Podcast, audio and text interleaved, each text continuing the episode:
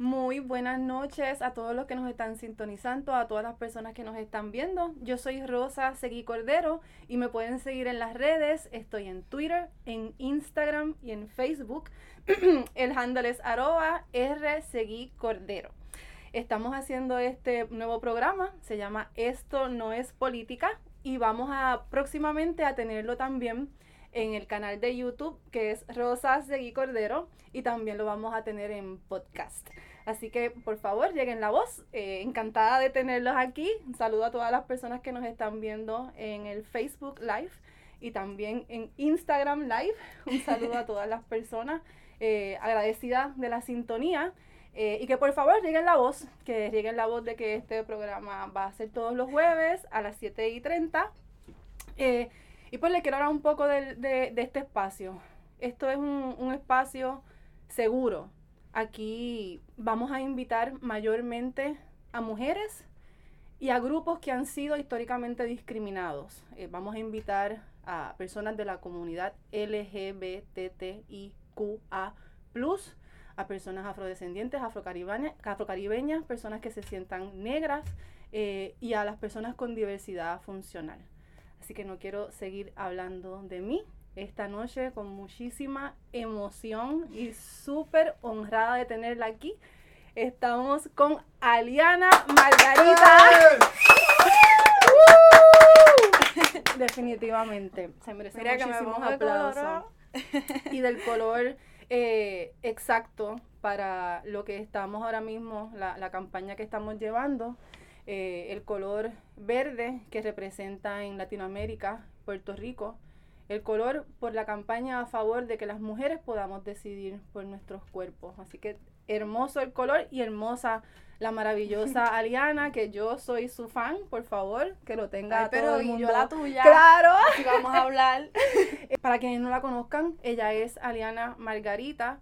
Ella es una mujer joven, activista por los derechos, no solo de las mujeres, sino por los derechos humanos y las causas justas. Eh, también es eh, animal lover. Eh, otra de las causas, ¿verdad? Que, que, nos importa y que, y que son muy importantes también, que tenemos que trabajar con eso. Ella tiene un podcast y comenzó con un blog que se llama Consentimiento y pues queremos darle el espacio a Aliana para que nos hable. Eh, luego vamos a hablar sobre consentimiento, pero yo personalmente y estoy segura que todas las personas que están sintonizando desean saber sobre ti. Así que yo preparé unas preguntas como guía. Aquí está una libreta eh, old school, ¿verdad? De muchas divisiones como las que usábamos en la universidad. Eh, pero no tenemos que seguirlo así. Lo, lo chévere sería que esta conversación fluya. Eh, así que pues me gustaría saber un poco de lo que me quieras contar y lo que nos quieras contar de tu formación, de dónde naciste, dónde te criaste, estudiaste, lo que gustes comentarnos. Eh, pues lo más que define cuando me dicen como que quién tú eres, pues yo soy cagüeña, antes que todo. ¡Ah! Tenemos cagüeños aquí. Centro y corazón de Puerto Rico. Este, una de las cosas que me super define. Ahí me crié, ahí estudié. Y pues después que salí de Caguas y entré a la metro, fui directo para la Yupi. Ahí fue como que hay un despertar bien brutal. Como la explosión esa que uno tiene en el cerebro cuando entra a la Yupi, pues me dio a mí también.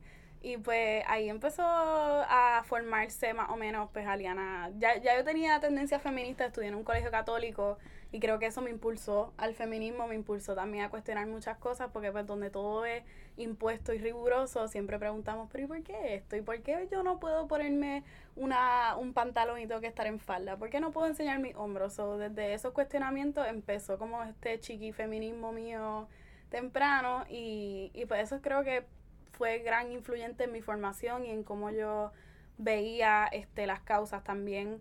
Estudié en una escuela súper privilegiada en donde nada era un problema. Tú ibas a estudiar, hacías tus cosas, sacabas buenas notas y era todo como que by the book. Entonces cuando empiezo a ver el mundo, me empiezo a dar cuenta, por ejemplo, que yo no estudiaba con, con en mi escuela había muy pocas personas negras. De pronto yo no tenía amistades negras y yo como que, ¿Y por qué será esto? Entonces, era también eso como de la otra edad, estudiando en un colegio privado, éramos nosotros los, los que estábamos como que aquí y después el mundo entero. Entonces, pues al salir de eso me di cuenta cuáles son mis privilegios, cómo yo puedo como salir de, de este espacio y de esta burbuja y en realidad hacer, este, hacer las cosas para los demás y no solamente como que para mi, mi crecimiento. Y pues romper con esa con ese status quo creo que fue como una de las cosas que me ocurrió cuando salí este a la Yupi y esa fue básicamente mi, mi formación. Creo que el estudiar en un colegio católico y el estar todo el tiempo en un mismo pueblo me, me dio muchas ganas de romper con un montón de cosas. Sí, definitivamente me identifico. Yo también estudié en una escuela que no era católica, era cristiana. Y dentro de las cosas que le prohibían a las mujeres era bailar.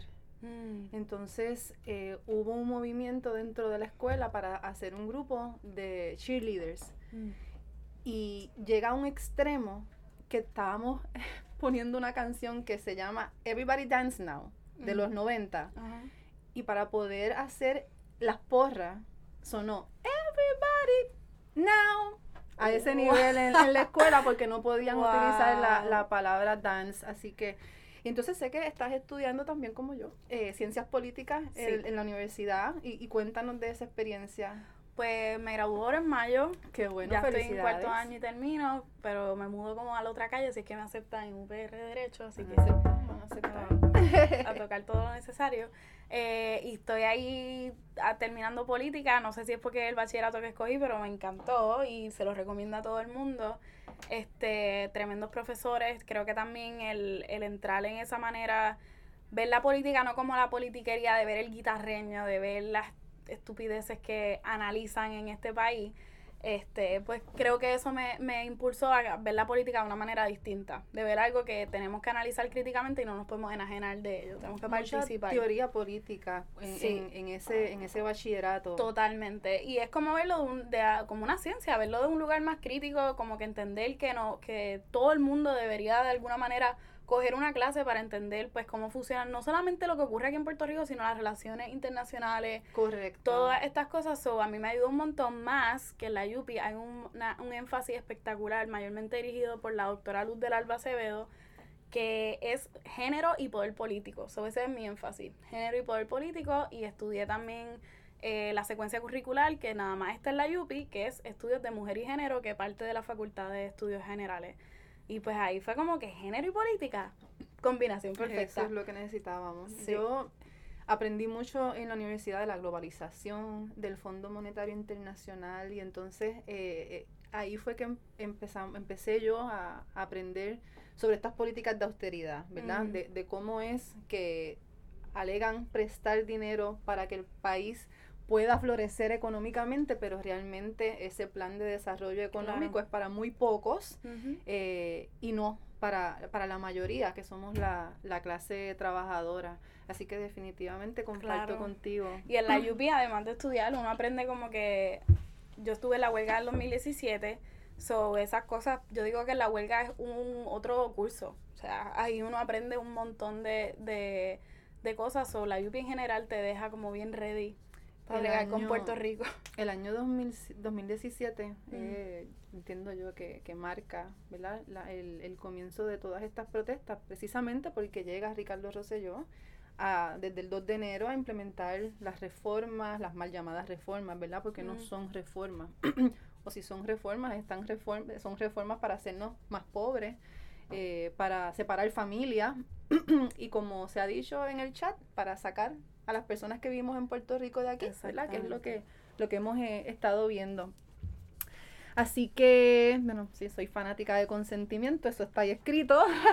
Me gustaría que, no, que nos contara sobre ese juego de, de palabras, por favor, de pues, consentimiento. Cuando entro a la universidad, que pues eh, me, me expongo a todas estas cuestiones de género, también pues me expongo a lo que son las relaciones sexuales y cómo manejarla y todo lo demás. Y, ahí fue la primera vez que no, ya había escuchado la palabra consentimiento, pero en, términos legales, como que tener consentimiento para hacer esto.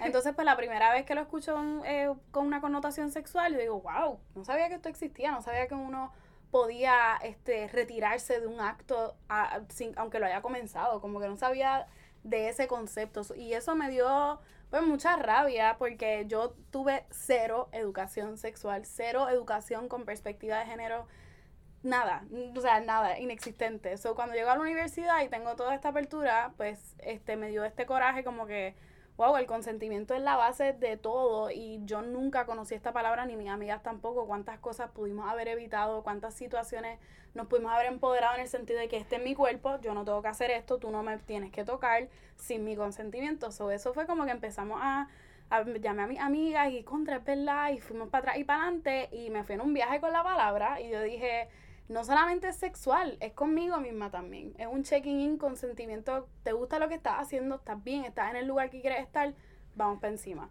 Consentimiento con los familiares. Eso no existe, especialmente aquí en Puerto Rico, la familia es como que todo lo que haga la familia es bien. Te cae mal tu tío, no importa, tienes que ir a darle un beso o tienes que ir a hacer esto. Entonces, todas esas cosas, yo dije, también con la familia no hay una cultura de practicar el consentimiento fue como que el consentimiento lo es todo y de pronto fue una palabra con la que sané muchas cosas y, y vislumbré muchos otros proyectos y entre ellos pues esta cuestión de abrir un Instagram. Entonces también tiene una, algo bien personal, pues mi mamá siempre me dice todo el tiempo que todo lo que es yo haga, que me importe, pues que lo haga con sentimiento o no lo haga.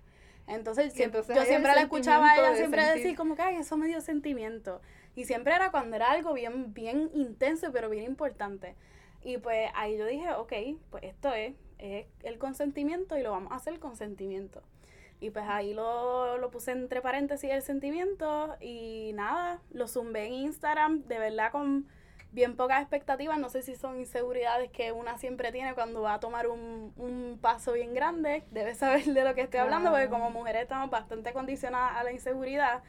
Y cuando pues tomé el paso, pues ahí fue como que boom, y mucha gente entendió el juego de palabras, que fue, que fue cool, y pues ahí estamos.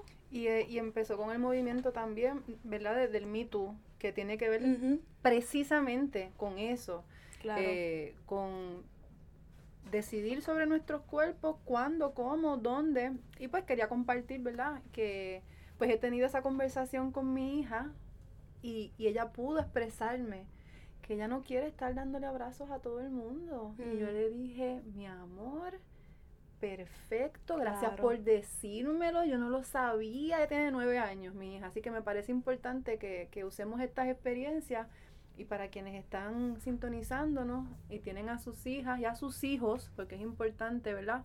Que, que, que, la niñez se sienta cuidada y respetada, eh, pues que los invitamos a que tengan esas conversaciones, porque definitivamente hay que tomar en consideración sus sentimientos y enseñar del consentimiento. Es importante que le demos un saludo a Liana a mi directora de campaña que no pudo estar aquí hoy y está muy triste, que es Solange, una relacionista pública. Hola, Solange. Excelente. Y a Mel, su compañera, por supuesto, ¿no? otra que nos habló. Ay, Amel, otra que, que también nos pidió saludos. Ay, encantada, Amel. Gracias por estar aquí. A Carla también. Y a todas las personas que están escribiendo, por favor. Las preguntas que tengan para Aliana son más que bienvenidas. Esto es nuevo para mí, así que por favor perdonen mis preguntas hacia quienes están todos los canales. detrás de la cámara, porque esta es la primera vez que lo estamos haciendo y yo estoy muy emocionada de, lo que estamos hablando. Y a Sandri, Sandri, tiene que ser Sandri Mal, saludos. Eh, estuve leyendo para la época de, del verano del 19, que nunca vamos a olvidar eh, te identificaron como una de las mujeres en resistencia. Y para ese entonces salió un reportaje que se publicó en el Nuevo Día, pero que lo hicieron de Alzando la Voz, si no me mm, equivoco. Sí, creo que fue primera hora, no estoy... Uno, un, un periódico de circulación general. Sí. y tú tenías 8 mil seguidores en ese entonces y ahora mismo estamos hablando de 25 mil. 26. Eh, porque esto sigue los números no importan, pero es bastante impactante. Creo que mientras los números siguen creciendo, también mi, mi cuestionamiento y más responsabilidad y todo lo demás es bastante intimidante la plataforma que de pronto uno tiene. No, recuerda que no podemos estar con inseguridades. Esto es maravilloso y es bien importante porque tu, tu mensaje no se limita a una edad, y no se limita a un género, ¿verdad? Porque ahora mismo, pues también sabemos que hay personas que no se identifican con un género, pero no por eso estén pasando por situaciones de discrimen. Eh, así que me, me parece fabuloso que siga creciendo y que mayormente jóvenes se vayan identificando con lo correcto. Porque esto no es un mensaje, es como debemos estar llevando a cabo nuestra vida y nuestro diario vivir y nuestra, y nuestra convivencia. Me encantaría saber, Ariana, qué planes tienes para el futuro, si tienes algunas propuestas o algunas actividades que quieres hablar sobre que tengas en, en estos meses. Em, pues ahora mismo estoy como cogiéndome un descanso. Este, tengo un semestre bastante relax, tengo dos clases nada más. So, estoy tanteando a ver con precisamente eso, qué voy a hacer en el futuro estoy vislumbrando si me aceptan entrar a la escuela de derecho, que eso pues ya ocuparía mucho tiempo de mí y pues ver de qué manera consentimiento pues se, se mantiene de, de esa forma. Pero nada, ahora mismo estoy buscando cómo hacer esta página más presencial porque de pronto es un activismo digital que es importante, la presencia en las redes, los debates en las redes, las conversaciones importantes en las redes, pero de qué manera puedo llegar a otros espacios. Yo he dado varios talleres y creo que no hay nada como llegar a un espacio, conversar este y salir con más de lo que uno lleva a veces. A veces uno va a dar un taller y le dan el taller a uno porque conocer a otras personas que casi siempre son contemporáneas a mi edad y el hecho de que no se creen más espacios de conversación, porque si tú puedes debatir por Twitter, whatever, pero rara vez se llega a algo. Así que creo que mis planes futuros son organizarme de tal manera que pueda crear más actividades en las que pueda ver cara a cara a las personas que están siguiendo el proyecto y la comunidad que se ha formado, porque siempre estamos como que hablando por DM y debatiendo, pero quiero hacer algo que, pueda ver a estas personas de frente y, y no sé, podamos conspirar. Yo comparto contigo mucho que en las redes las conversaciones no fluyen no sabemos cuál es el tono de la conversación y que en, ningún espacio donde estamos viéndonos las caras, uno se para y se va y se acabó la conversación. O sea, y que es como pasa en Twitter, tú lo, dejas de escribir y se acabó. O, bloqueas a la persona, no sé, pero hay una forma que no existe. O sea, yo no puedo tenerte aquí y hacerte block, block. O sea, eso no es. Y eso promueve mucho la solidaridad, la empatía y la comprensión que, que no, no sucede en las redes sociales. Sí, yo, yo di un taller hace poco de activismo digital y todo lo demás y lo que más hice hincapié era eso mismo, como que sí, es una herramienta las redes y son fabulosas para todo esto, pero no es, no es el movimiento, no es lo que va a solucionar todo. Tenemos que vernos las caras, aunque sea incómodo, y tener estas conversaciones de frente, porque al final del día, si queremos como que concretizar algo, tenemos que estar en la calle. Por supuesto. Y o tomar alguna acción directa, salir a votar, todas estas cosas. O es como que utilizar las redes como herramientas para impulsar acción concreta. Acciones y acciones colectivas, ¿verdad? Totalmente. Yo, promuevo grandemente la organización colectiva. Eh, no es que si uno se siente que quiere protestar por algo, hacerlo, ¿verdad? De una manera individual. Pero para poder lograr el cambio, la, la revolución, la, la transformación que queremos y que merecemos, pues tenemos que, que, trabajar en conjunto. Entonces, todo lo que me has dicho me lleva a hacerte la pregunta. ¿Te ves en una candidatura política? ¡Ya rayo! Espero que digas que sí. No sé, hoy por hoy no sé. Siento que, no sé si eso sería la manera, pero lo que sí estoy clara es que me veo sirviendo a Puerto Rico de alguna manera no, es lo único, como que puede que suene papelónico, pero en verdad Puerto Rico es como que mi único y primer amor que yo sé que es incondicional. Este, yo estudié un semestre allá afuera, intenté hacer mi bachillerato allá y fue los momentos más horribles de mi vida porque hay algo en esta isla que no me, y creo que también es, e, ese es el, el fervor y las ganas de luchar por ella porque me quiero quedar aquí. Claro. Quiero tener mi familia aquí y me quiero morir aquí y quiero que no sea sobrevivir, quiero vivir aquí. Y ahora mismo estamos O sea, y que sea digno y que sea chévere y que no tengamos que comprometer nuestra salud mental para estar en este país.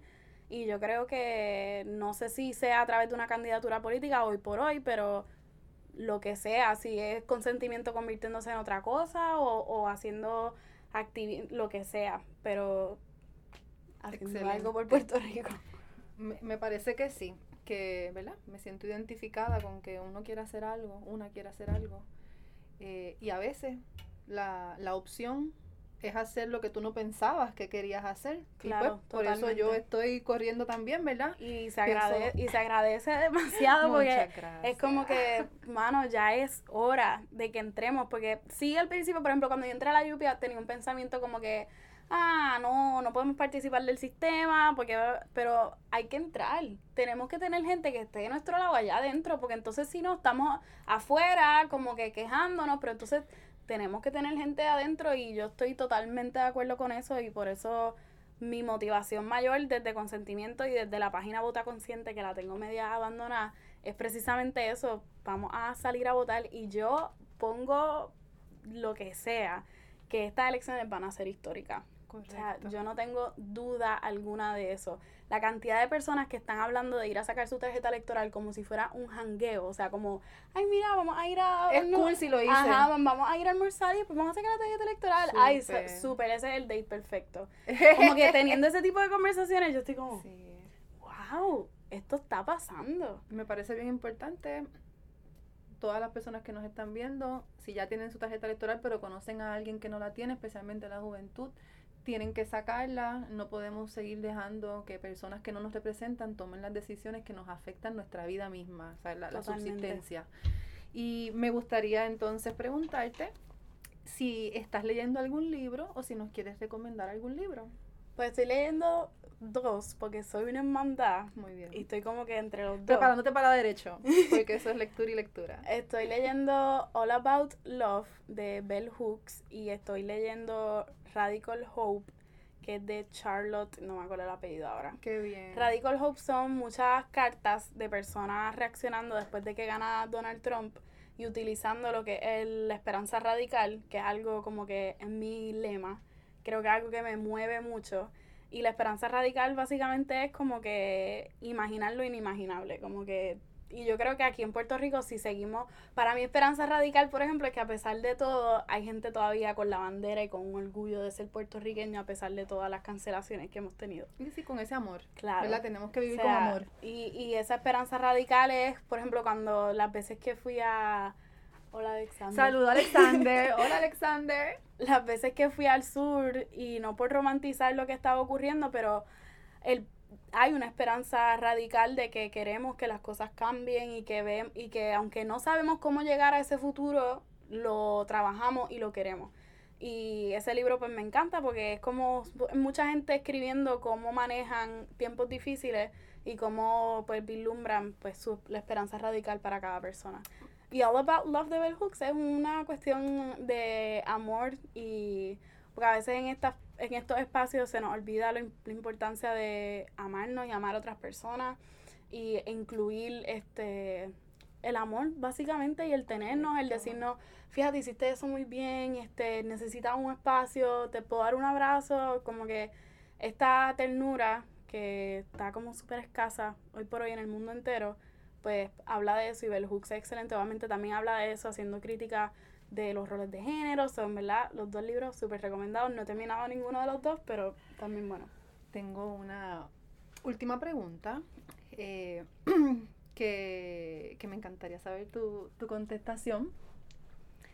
Sabemos que hay muchas luchas feministas, especialmente en Latino y Centroamérica.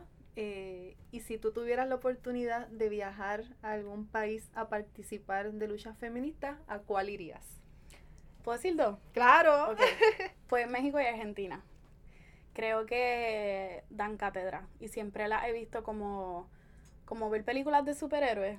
Así yo me siento cuando veo las feministas de Argentina. Y no solamente las feministas, obviamente tienen que tener este, sus cosas, pero también las diputadas de Argentina, las exposiciones que ellas hicieron en la vez pasada que se presentó el proyecto de ley. Yo vi eso y yo, Dios mío, yo estaba viéndolo así por, por, por el live que tiraron. Y es como, wow, quisiera, quisiera estar ahí. También me, me cuestiono como que quisiera yo tener eso aquí. Quisiera yo tener senadoras que dijera, está peleando por mí. Y, Y a eso vamos, y a eso vamos, a pelear por todas y por todo, claro que sí, claro que sí. Y era como que, no sé, en esos dos países y obviamente pues en México no tanto en los políticos que tiene o las políticas que tiene México, eh, pero en cómo reaccionan las feministas allá. Hoy mismo yo compartí un video y es como que si hay que hacer, si hay que acabar con todo, se acaba con todo, porque es como que esta asimilación de que no hay nada más importante que la vida, la seguridad y la dignidad. No los quita, no lo valora, no llevas el debido proceso, se acaba con todo. Y es, es estar puestas por el problema, siempre están puestas por el problema. Correcto, tenemos que estar pendientes siempre a las luchas en otros eh, países y en otros lugares porque se puede aprender siempre de cómo lo hacen, de cómo es la reacción, eh, incluyendo eh, la, las porras o, la, o, la, o lo, las, consignas, ¿verdad? Que, que, ahora mismo en la República Dominicana están geniales. Sí, totalmente. Por lo del acceso a, a la votación. Saludos a Mel, gracias Mel, que no te dije el nombre bien ahorita estoy bien contenta de que estés aquí. Y, y estas luchas de Latinoamérica también, el verlas y el ver lo que está pasando, nos quita ese pensamiento de que, ah, eso es aquí en Puerto Rico que siempre hay un revolú. Es mundial sí. y es normal. Y si queremos hablar de democracia, eso tiene que pasar. El día que no haya manifestaciones y nadie quiera protestar y esté todo el mundo de acuerdo con lo que hace el el gobierno, no vivimos en una democracia. So, yo creo que el ver también esa otra lucha nos no tranquiliza a las personas que piensan que lo que está pasando en Puerto Rico es extraño. So, Correcto, que es como se deben hacer las cosas. Cuando hay un gobierno que oprime, la clase trabajadora, la familia, la niñez, todos tenemos que exigirlo. Claro. Y ahora mismo, como no tenemos un mecanismo para poder presentar eh, proyectos de ley y que se aprueben eh, para la ciudadanía, La ciudadanía presentarlo y, aprobarlo. Pues entonces tenemos que tomar las calles y tenemos que continuar con, la lucha. Pues me gustaría ir finalizando. Tengo otro libro para ti, para que tengas uno tercero. Eh, se llama Teoremas Turbios. Y es de Papsi Lifmar. Papsi Lifmar es una mujer puertorriqueña, nacida en el 1986 y recibió el décimo premio de literatura infantil en el, en el 2017, lo que la convirtió en la puertorriqueña más joven en recibir este galardón. Wow. Este, este libro es un, unos relatos, ensayos, y lo comparan con Stephen King y Horacio uh. Quiroga, eh, pero pues obviamente hay una crítica a la sociedad, ¿verdad? Y, y, creo que te va a gustar y pues me gustaría que también siguieran a Papsi Leafmar. Ella está en Instagram, por lo menos ahí la, la conseguí y me motivó mucho, eh, así que te lo quiero obsequiar. y gracias a ti por estar aquí en nuestro primer programa. Esto no es política. Le agradezco a todas las personas que están sintonizando. Recuerden que vamos a estar en YouTube y en podcast próximamente. Rosa Segui Cordero, Aliana Margarita de Consentimiento, síganla también en sus redes, síganme en sus redes y nos vemos el viernes que viene. El jueves. El jueves que viene a las 7 y 30. Gracias.